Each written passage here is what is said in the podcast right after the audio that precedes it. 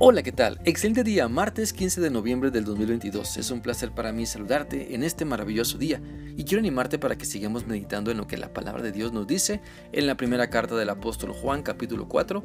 Hoy vamos a leer el versículo 11, el cual dice así.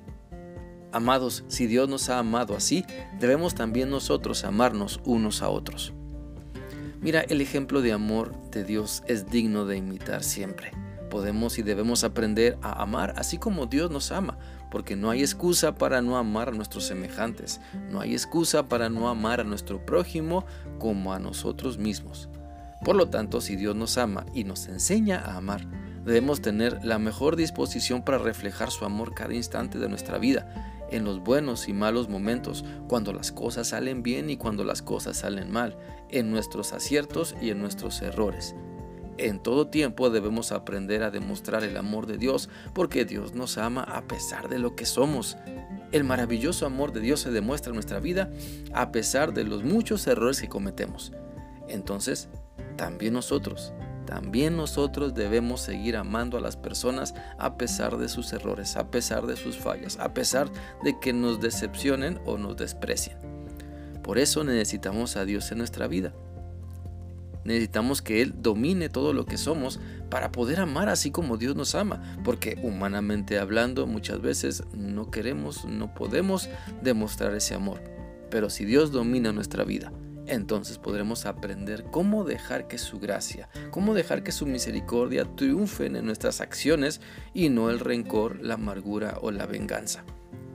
Aprendamos pues a demostrar cada día el amor de Dios que no sea una carga amar como Dios nos ama, sino que sea un deleite, que no sea un momento o en momentos especiales nada más que demostremos el amor de Dios, sino siempre.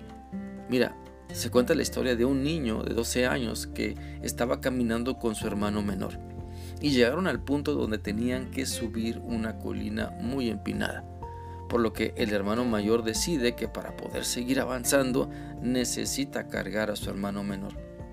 Durante un buen tramo, el hermano mayor cargó a su pequeño hermano sobre su espalda.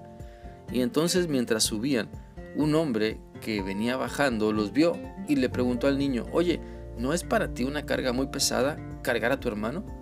A lo que el niño contestó, de ninguna manera, él es mi hermano. La Biblia dice en Mateo 11, 28 al 30 lo siguiente, Vengan a mí todos los que están trabajados y cargados, y yo los haré descansar. Lleven mi yugo sobre ustedes y aprendan de mí que soy manso y humilde de corazón y hallarán descanso para sus almas, porque mi yugo es fácil y ligera mi carga. Entonces debemos aprender a descansar en Cristo, ¿verdad? Debemos aprender a que el Espíritu Santo nos llene, nos llene de su presencia para que el amar a nuestro prójimo no sea una carga difícil, no sea un pesar, sino sea un deleite. Debemos aprender a ser mansos y humildes para que las enseñanzas de nuestro Señor y Salvador Jesucristo se vean reflejadas en cada palabra que decimos, en cada decisión que tomamos. Por lo tanto, te animo a pensar en tu forma de amar a los demás. Mira, seamos sinceros, si te crees el centro de la fiesta, no amarás de la forma correcta. Si te crees el centro del universo, la última Coca-Cola del desierto o la trompa de la máquina, como se dice, no lograrás amar a los demás como Dios te pide. Pero si te humillas ante Dios, si creces y tienes otra pizca de humildad para bien, para creerle, para creerle a Dios, para dejarte enseñar y vivir como Él te manda, entonces tu transformación comenzará a ocurrir porque le has dejado trabajar en tu vida. Recordemos que no se trata de buscar a Dios solo para nuestras emergencias. Se trata de buscarlo siempre para que Él vaya transformando todo lo que somos y ser capaces de demostrar su amor sincero a todas las personas en todo tiempo y en cualquier situación.